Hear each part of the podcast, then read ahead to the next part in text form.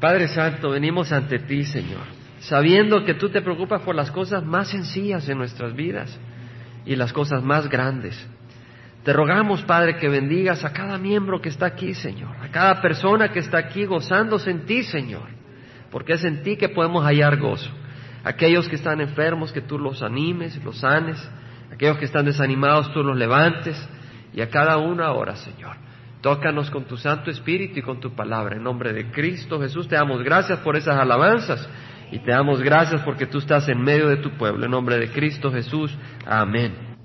Hoy, hoy celebramos el Día del Padre, pero realmente tenemos un Padre grandioso.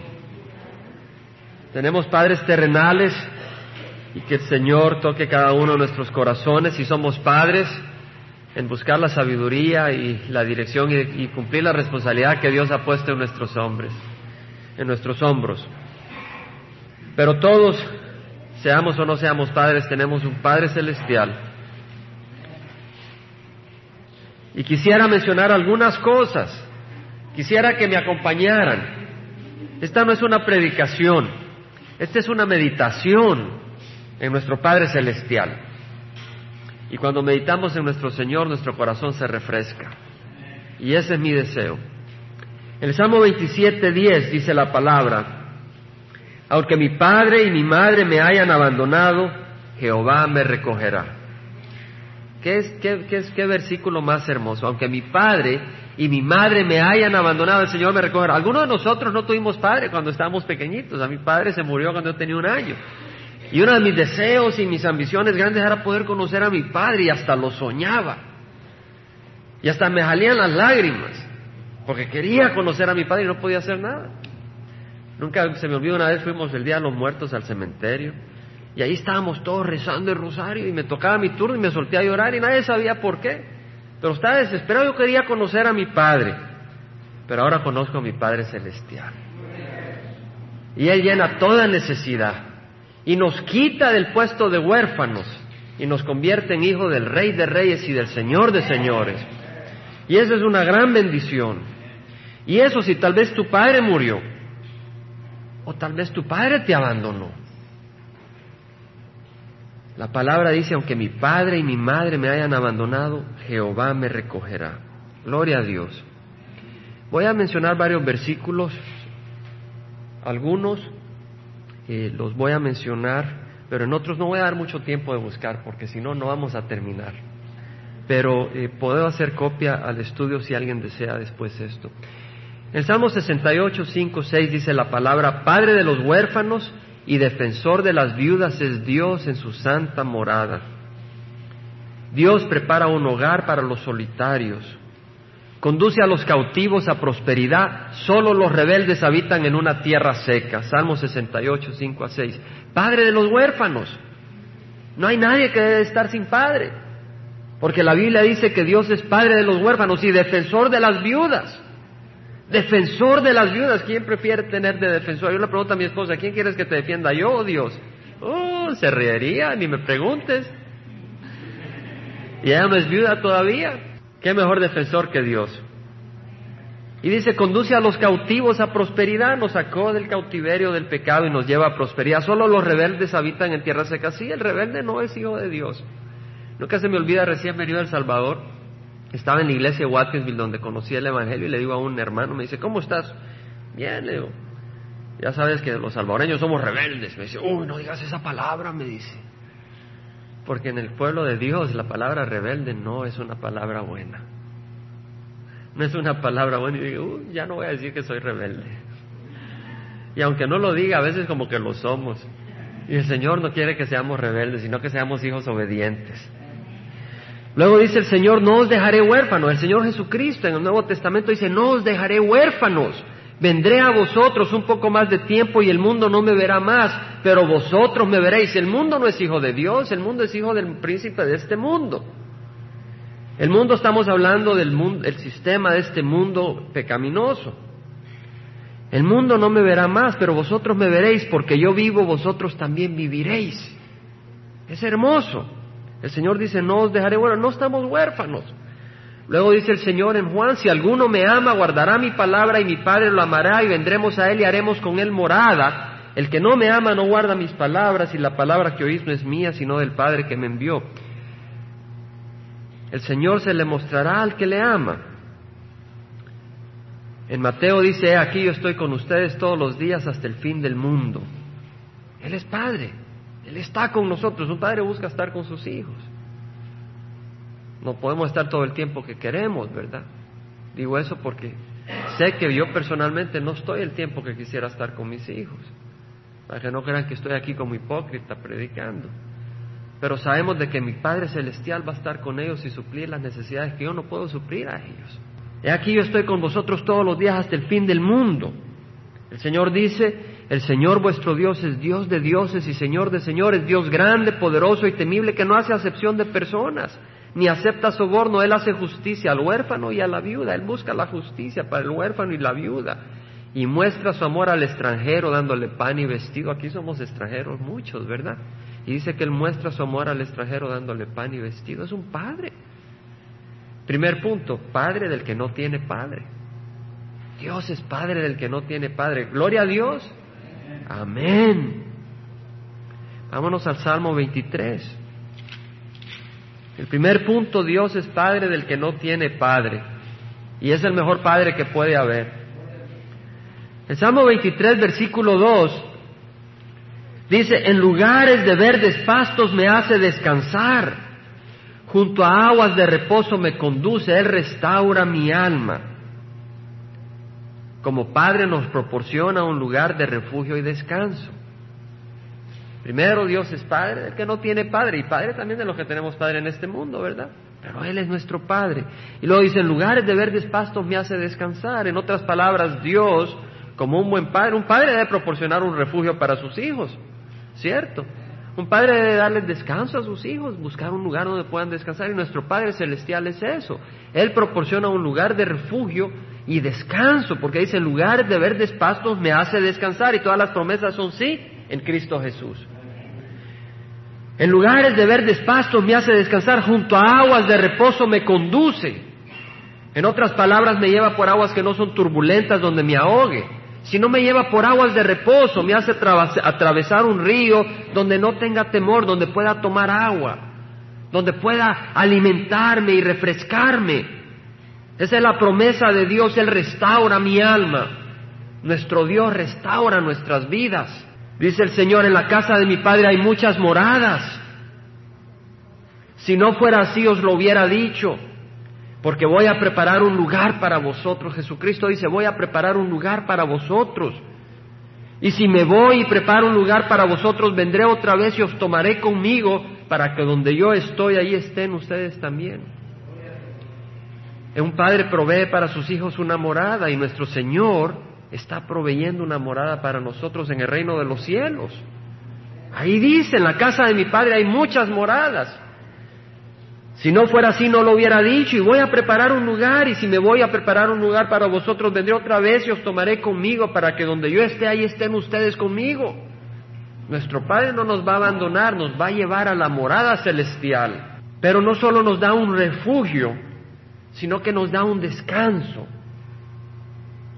Nos da descanso, porque una casa es un lugar donde podemos refugiarnos del cansancio, donde podemos refugiarnos de las fieras, si estuviéramos en la selva, ¿verdad? Una casa nos protege. Pero también Él nos da descanso, Él es nuestro descanso. El Señor dice, venid a mí los que están cansados y cargados y yo os haré descansar. Él mismo es nuestro refugio. O sea, Él, es nuestro, Él nos llevará a una morada celestial, pero aquí en este mundo lo tenemos a Él como nuestro refugio. Él dice, venid a mí los que están muy cansados y cargados y yo os haré descansar. En otro salmo leemos, Dios es nuestro refugio y fortaleza, nuestro pronto auxilio en las tribulaciones. Dios es nuestro refugio, como un padre proporciona un lugar de refugio y descanso, Él es nuestro refugio y descanso. Un padre también busca protección. En el Salmo 23, 4, ahí mismo dice, aunque pase por el valle de sombra de muerte, no temeré mal alguno porque tú estás conmigo tu vara y tu callado me infunden aliento. Aunque pase por el valle de sombra de muerte, no temeré mal alguno, porque tú estás conmigo. Es como el pequeñito, ¿verdad?, que quiere ir a algún lugar o quiere entrar al cuarto y el cuarto está oscuro y no quiere entrar solo. Pero si ya entra con la mano del papá, ya va sin miedo. O si va a ir a algún lugar, no quiere entrar solo, le da miedo, ahí está el payaso y le da miedo, pero y le agarra la mano al papá, ya va más tranquilito, porque sabe que el papá lo va a proteger. O si ve a un perro que viene ladrando, se agarra de las piernas del papá, pues sabe que el papá lo va a proteger. Y nosotros tenemos un Padre que nos protege porque dice, aunque pase por valle de sombra de muerte, no temeré mal de alguno. Dicen que ese valle era un lugar angosto, donde había los grandes precipicios, y ahí estaba el valle, y por ahí pasaban los, eh, los pastores con sus ovejas, y las, las, fieras, las fieras salvajes estaban arriba, listas para aventarse a las ovejas. Pero mientras estuviera ahí el pastor, ahí se sentaban en el pasto tranquilitas, porque el pastor ahí estaba. Nosotros tenemos al pastor de pastores, a Jesucristo, que Él nos protege. Dice, tu vara y tu callado me infunden aliento. La vara era un palo. Si venía el lobo, ahí se lo sonaba. Y nuestro Padre Celestial sabe cómo sonarse al lobo. Dice, mis ovejas están en mis manos. Yo las conozco. Dice, las ovejas escuchan mi voz, yo las conozco y a me siguen, yo les doy vida eterna. Nadie las arrebatará de mis manos. Mi Padre que me las dio es mayor que ellas. Nadie las arrebatará de las manos de mi Padre. Nuestro Padre nos protege como un Padre verdadero por excelencia. Estas son verdades, hermanos. Estas no son ideas o sugerencias o tal vez parecería. Esta es la promesa de Dios. Esa es la realidad de Dios para nosotros. Dice, Jehová tu Dios anda en medio de tu campamento para librarte y para derrotar a tus enemigos de delante de ti. Fíjese, para librarte y para derrotar a tus enemigos. Nuestro Dios anda en medio de nosotros. ¿Para qué? ¿Para ver nuestros errores? No, para librarnos y para derrotar a nuestro enemigo delante de nosotros. Por lo tanto, tu campamento debe ser santo. Hemos estudiado mucho eso. Y Él no debe ver nada indecente en medio de ti, no sea que sea parte de ti. Ese es otro tema. Pero seguimos con que nuestro Dios nos quiere proteger. Moisés le dijo al pueblo de Israel, el Señor vuestro Dios que va delante de vosotros, Él peleará por vosotros. Así como lo hizo delante de vuestros ojos en Egipto. ¿Qué tuvieron que hacer ellos? Nada. Simplemente ser hijos de Dios. Ser el pueblo escogido. Peleará así como lo hizo delante de, vuestros ojos en Egipto y en el desierto, donde has visto cómo el Señor tu Dios te llevó. A veces vamos por el desierto. El Señor peleará por ti en el desierto. Tal vez vas en el desierto de dificultades. El Señor peleará por ti en el desierto de dificultades. Dice, donde has visto cómo el Señor tu Dios te llevó, como un hombre lleva a su hijo. Muy hermoso en el, Nuevo, en el Antiguo Testamento. No se, no se lee muchas veces que el pueblo de Israel le diga a Dios papá. Eso lo leemos más en el Nuevo Testamento. En el Antiguo Testamento no se oye muchas instancias donde el pueblo de Dios le diga a Dios papá. Le dice mi Dios, mi Señor, pero muy poco se le dice mi papá. Cristo nos mostró la misericordia de Dios. Nadie hay como el Dios de Jesurún. Jesurún es Israel, que cabalga los cielos para venir en tu ayuda. Qué hermoso. Está en Deuteronomio. Y las nubes en su majestad. El eterno Dios es tu refugio. Dios como un Padre nuestro refugio. Y debajo están los brazos eternos. Él echó al enemigo delante de ti y dijo, destruye. Él echó al enemigo delante de ti. Piensen en eso. Porque viene otro versículo más adelante. No dice Él echará, dice Él echó una victoria ya consumida. Él echó al enemigo delante de ti. En Isaías dice, el Señor te entregará hoy en mis manos y yo te... Perdón, en Samuel. David dice, el Señor te entregará hoy en mis manos y te derribaré y te cortaré la cabeza. ¿A quién le estaba hablando? A Goliat.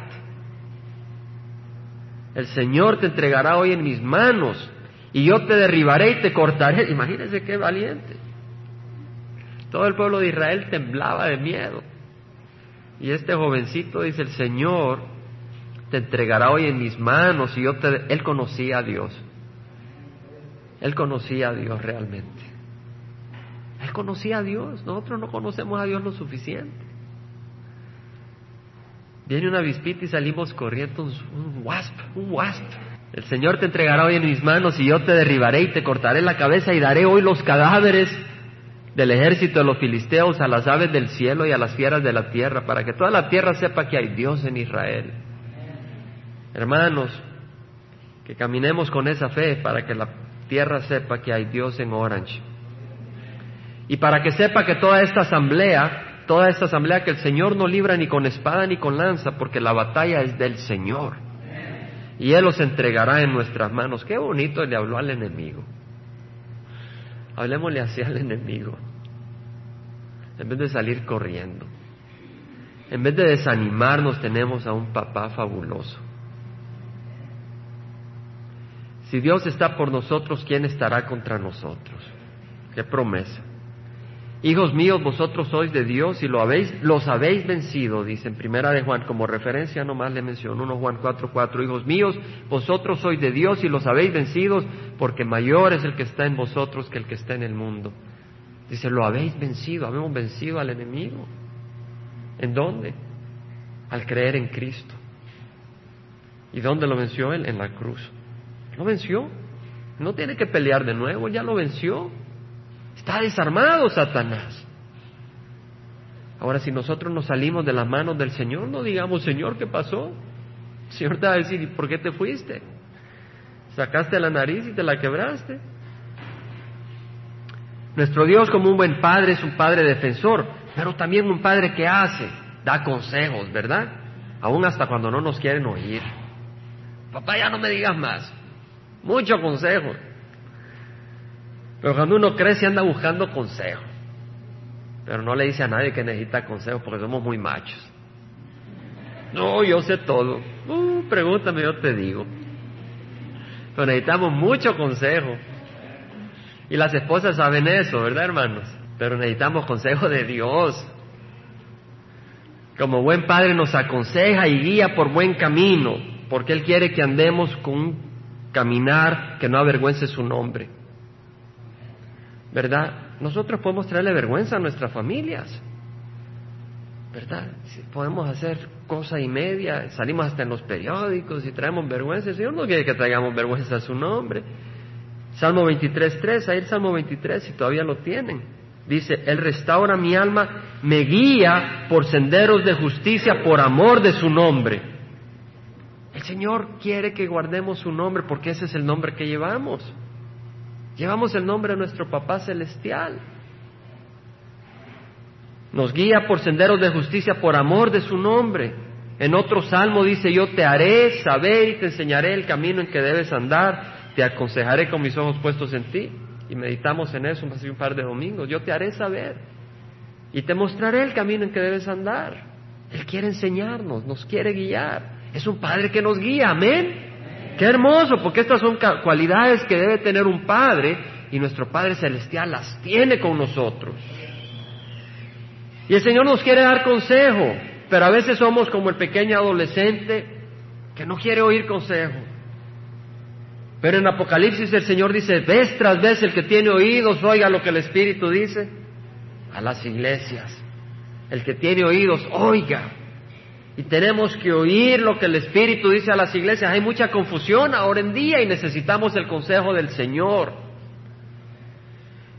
La iglesia necesita caminar en el poder del Señor. Necesitamos caminar en el poder del Señor, pero hay mucha confusión en qué significa caminar en el poder del Señor. Y estaba hablando con una persona en el trabajo un día de esto y le digo, ¿sabes? Lo que es poderoso no necesariamente es qué tanto salto de emoción. Lo que es poderoso es si camino con integridad, si camino en santidad, ahí está el poder de Dios. Ahí hay un gran poder. Estaba viendo unos milagros en la televisión, poderosos. Y yo dije, está muy hermoso, está bien, gloria al Señor que hay muchos milagros. Pero la pregunta es, ¿qué es lo que buscamos? ¿Los milagros o caminar en una manera que complazca al Señor? Ahí vamos a ver dónde está realmente el corazón nuestro. Debemos de buscar caminar en santidad. Ahí está el poder del Señor. En los últimos días los oídos de las personas van a buscar enseñanzas que le produzcan quisquilleo, cosquilla. Y debemos de buscar La palabra del Señor. Tenemos que buscar la palabra del Señor. El Señor Jesús dijo, cuando Él, el Espíritu de verdad, venga, os guiará a toda la verdad. Qué hermoso. No nos ha dejado sin consejero. Y no tenemos que ir al cura. No tenemos que ir al pastor. Tenemos que venir a Cristo. Y si alguien viene y me hace alguna pregunta, pues busco la Biblia. Estaba meditando en una situación esta semana y, buscando al Señor para esta situación. Y el Señor me dice, mira Jaime, yo, tú no tienes que saber la respuesta, con que yo la sepa basta. Gracias Señor, le dije. ¿Cierto? Amén, hermanos. Con que el Señor sepa la respuesta. Y se la hará saber a sus hijos. No necesariamente a todos. El Señor no siempre me va a hacer a mí saber la respuesta de tu problema. Pero si tú buscas, Él te la va a hacer saber a ti. Y Él usará el, canal que Él quiera usar. Pero lo que el Señor quiere es que tengamos el corazón abierto a buscar la sabiduría del Señor. Él como buen padre nos guía y nos aconseja. Ahora también un padre, un verdadero padre disciplina, ¿verdad, hermanos? Un verdadero padre disciplina, ahora dicen de que no es bueno disciplinar a los niños, ¿verdad? Y por eso tenemos un desorden tremendo. Pero el Señor es su interés que crezcamos con una naturaleza noble, recta, y que así podamos disfrutar de la vida en una manera limpia, no enfermiza, no, una, una manera sana, no podrida, nos disciplina. Cuando dice el Salmo 23, tu vara y tu callado me infunden aliento, en versículo 4, el callado es esa, esa vara que usaba el pastor, le ayudaba para caminar, ¿verdad? Cuando estaba cansado, pues también tenía su parte curvita y la usaba para jalar las ovejas cuando se andaban desviando y si era necesario pararle un poquito para que no se desviaran. Y es necesario a veces usar la disciplina con los hijos. Es necesario para que, que entiendan. Y el Señor usa disciplina con nosotros, hermanos. El Señor nos disciplina. Yo no sé si aquí ustedes no, hay alguno de ustedes que no haya visto cuando el Señor los disciplina. Yo les invito a que le pidan al Señor que les haga ver cuando Él les está disciplinando. Porque nos hace pasar muchas veces por situaciones donde Él nos está queriendo disciplinar. Porque nos ama y nos está queriendo corregir. Hebreos 2 en el Nuevo Testamento, versículo 7, hermanos. Lo tenemos.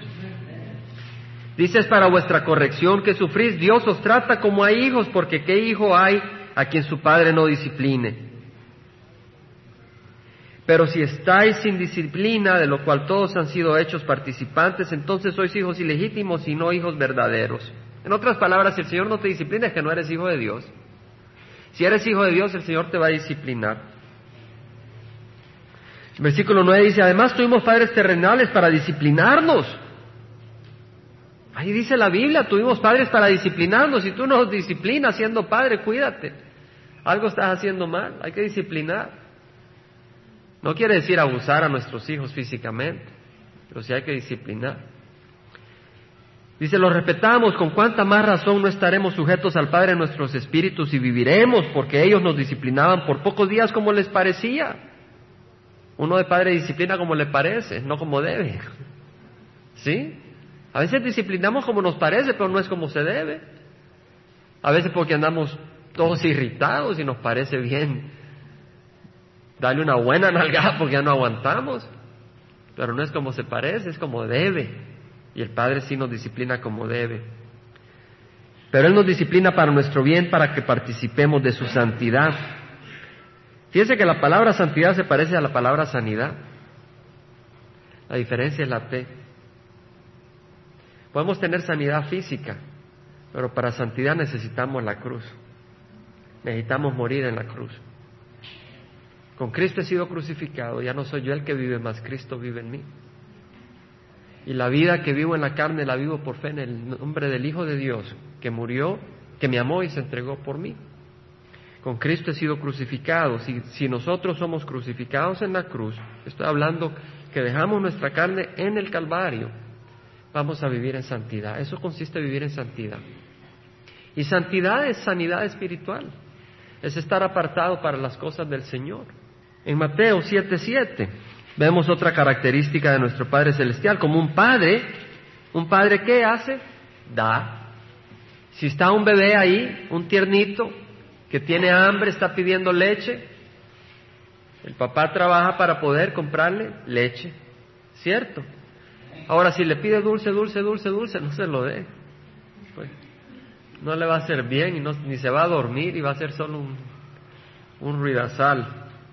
Pero el Señor sabe lo que nos conviene. Y dice, pedid y se os dará, como un padre amoroso escucha. Porque dice, pedid y se os dará.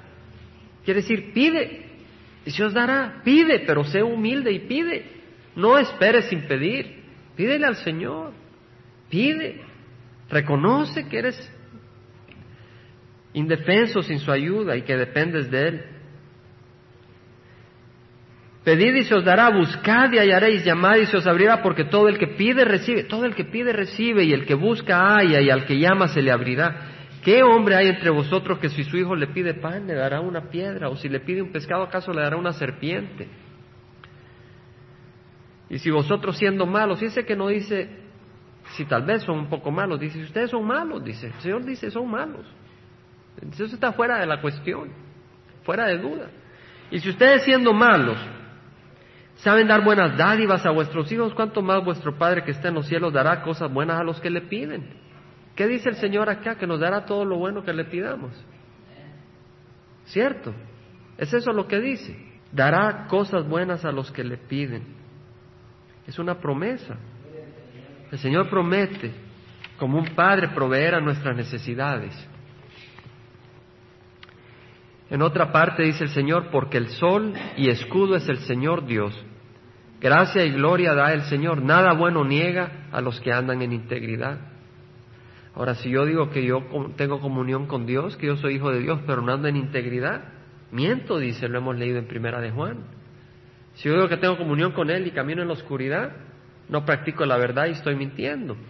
Pero si ando en integridad, si ando caminando en el camino recto de Dios, soy hijo de Dios, y dice que nada bueno niega a los que andan en integridad. Oh Señor de los ejércitos, cuán bienaventurado es el hombre que en ti confía. En otra parte nos dice el que no eximió a su propio hijo, el que no escatimó, el que no, no apartó a su hijo, sino que lo mandó a la cruz.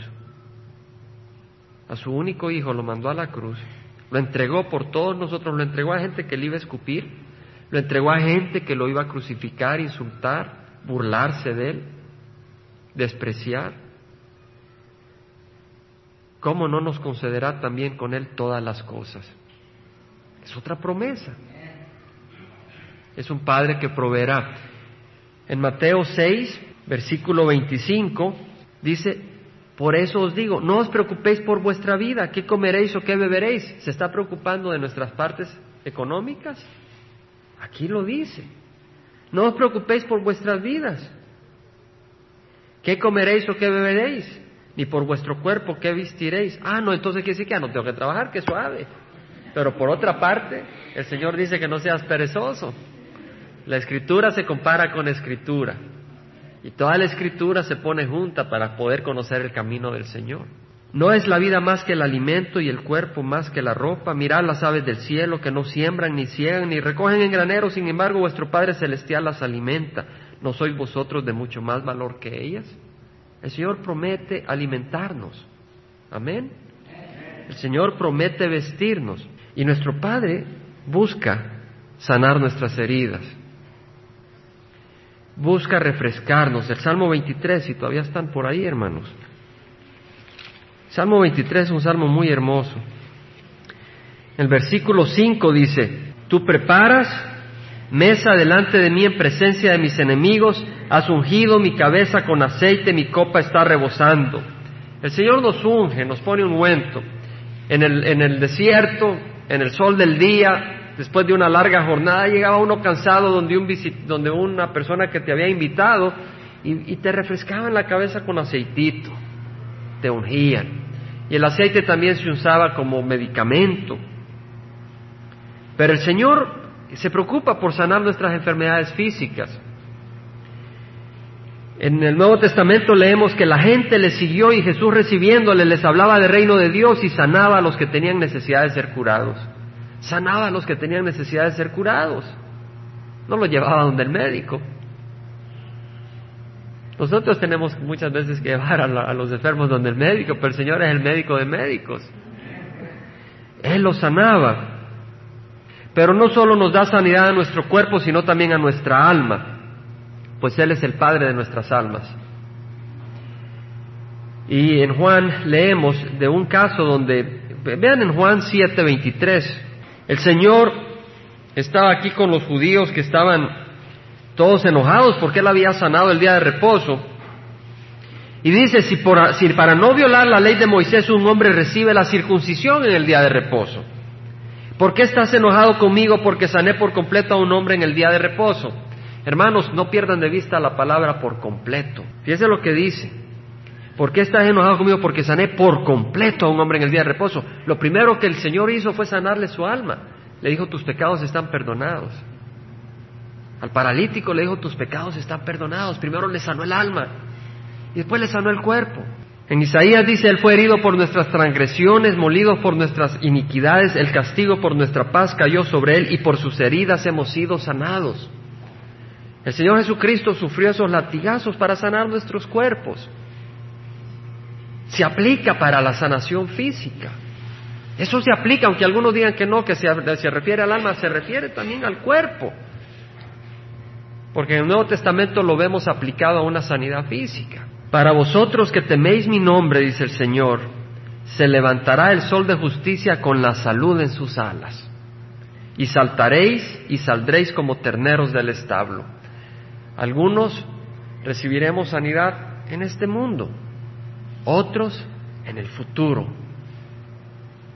Pero siempre el Señor se preocupa por nuestros cuerpos y si no nos da la sanidad en este mundo es porque o no le hemos pedido o porque Él tiene una gloria mayor que darnos. Pero nos va a dar sanidad tarde o temprano. Y aún nosotros hemos sido sanados de distintas malencias. Yo he experimentado la mano sanadora del Señor, mi hijo la ha experimentado, estaba pequeñito, y vimos la mano sanadora del Señor milagrosamente, pero buscamos no sus milagros, sino a Cristo Jesús, a nuestro Padre. Ahora, como un Padre, no hay nadie más misericordioso que Él. Un Padre debe ser misericordioso, pero Él es misericordioso de sobremanera. En el Salmo 103, Dice, como están de alto los cielos sobre la tierra, así es de grande su misericordia para los que le temen. Como está de lejos el oriente del occidente, así alejó de nosotros nuestras transgresiones. Nuestro Padre Celestial se olvida de nuestros pecados. A veces uno de padre no se olvida de las cosas que un hijo hace. Sí lo perdonará, pero no se olvida. A veces nuestros padres no se olvidan de algunas cosas que hayamos hecho, tal vez les hemos ofendido y sí nos perdonaron tal vez, a veces no perdonan. Pero debemos de perdonar, debemos de perdonar. Pero también debemos de olvidar. Y nuestro Padre sí olvida, Él sí tiene poder para olvidar. Tiene un poder grandioso para olvidar. En, en nuestro Padre Celestial y en Cristo tenemos un gran regalo el salmista escribió, el Señor es la porción de mi herencia y de mi copa. Tú sustentas mi suerte. Las cuerdas cayeron para mí en lugares agradables. Las cuerdas usadas para seleccionar la tierra, dice, cayeron para mí en lugar, definieron pues un lugar agradable para mí. En lugar, en verdad mi herencia es hermosa para mí. ¿Cuál es nuestra herencia? Cristo. ¿Cuál es nuestra herencia? La iglesia de Dios. Es un gozo los hermanos en Cristo. Cuando estoy en el trabajo, mis hermanos en Cristo son un gozo. Me dan gozo verles. Sobre todo los que caminan en el Espíritu. Cuando alguien está caminando en la carne, a veces parece que son más de la carne que del, más del mundo que de Dios. Y uno no sabe y el Señor, uno no va a juzgar. ¿Verdad? A veces vemos algunos que se llaman hermanos, pero los vemos bien animados con las cosas del mundo y con las cosas de Dios no quieren platicar. Pues que se despierten, pero los que refrescan mi alma son los hermanos que andan en el Espíritu. Bendeciré al Señor que me aconseja. En verdad en las noches mi, mi corazón me instruye. Al, al, Señor he puesto continuamente delante de mí porque está a mi diestra, permaneceré firme. Nuestro Dios está a la par nuestra, nuestro Padre está con nosotros. Mi corazón se alegra y mi alma se regocija. También mi carne morará segura, dijo el Señor, porque tú no abandonarás mi alma en el Seol. Sabemos de que el alma de nuestro Señor Jesucristo no se quedó en el Seol, sino que ahora está a la derecha del Padre Celestial y nuestra alma no irá al Seol, nuestra alma irá directamente al reino de los cielos. porque somos hijos de Él. En primera de Pedro dice, echando toda vuestra ansiedad sobre Él, porque Él tiene cuidado de vosotros. Qué hermoso, hermanos. Amén. El Señor Jesús dijo, la paz os dejo, mi paz os doy, no la dais como la da el mundo, no se turbe vuestro corazón ni tengáis miedo. Gloria al Señor. Nuestro Padre Celestial, como un Padre verdadero, nos ama. Nos ama, nuestro Padre nos ama. En Jeremías dice, con amor eterno te he amado, por eso te he atraído con misericordia. Nuestro Padre nos ama. Pablo dijo, estoy convencido que ni la muerte, ni la vida, ni ángeles, ni principado, ni lo presente, ni lo porvenir, ni los poderes, ni lo alto, ni lo profundo, ni ninguna otra cosa creada nos podrá separar del amor de Cristo, que está en Cristo Jesús, del amor de Dios que es en Cristo Jesús. Pablo oraba, en Efesios pueden después buscar, para que conociéramos la anchura, la longitud, la altura y la profundidad y de conocer el amor de Cristo que sobrepasa el conocimiento para que estéis llenos hasta la medida de toda la plenitud de Dios, que es poderoso para hacer todo mucho más abundantemente de lo que pedimos o entendemos. Dios quiere bendecirnos. Dios quiere hacer más de lo que pedimos o entendemos. Muchos creen que todos son hijos de Dios, pero no es así. Lo importante es que seamos hijos de Dios. Esa es la clave. Y sabemos de que el Señor Jesús dijo, yo soy el camino, la verdad y la vida, nadie viene al Padre si no es por mí. Quiere decir de que si queremos que el Padre nos adopte, tenemos que venir a Él. Y no podemos venir a Él si no es a través de la puerta que es Cristo Jesús. Entonces nosotros tenemos que llevar ese Evangelio a otras personas y decirles, mira, hay un Padre hermoso, pero tienes que venir a través de Cristo. No a través de tu religión, no a través de la iglesia, a través de Cristo. Fíjese que la iglesia no es la puerta a Dios, es Cristo. La iglesia debe ser la puerta a Cristo y Cristo la puerta a Dios, porque la cabeza de la iglesia es Cristo. el, el Señor Jesús dijo, si Dios fuera vuestro Padre me amarías. El que no ama a Cristo no es hijo de Dios.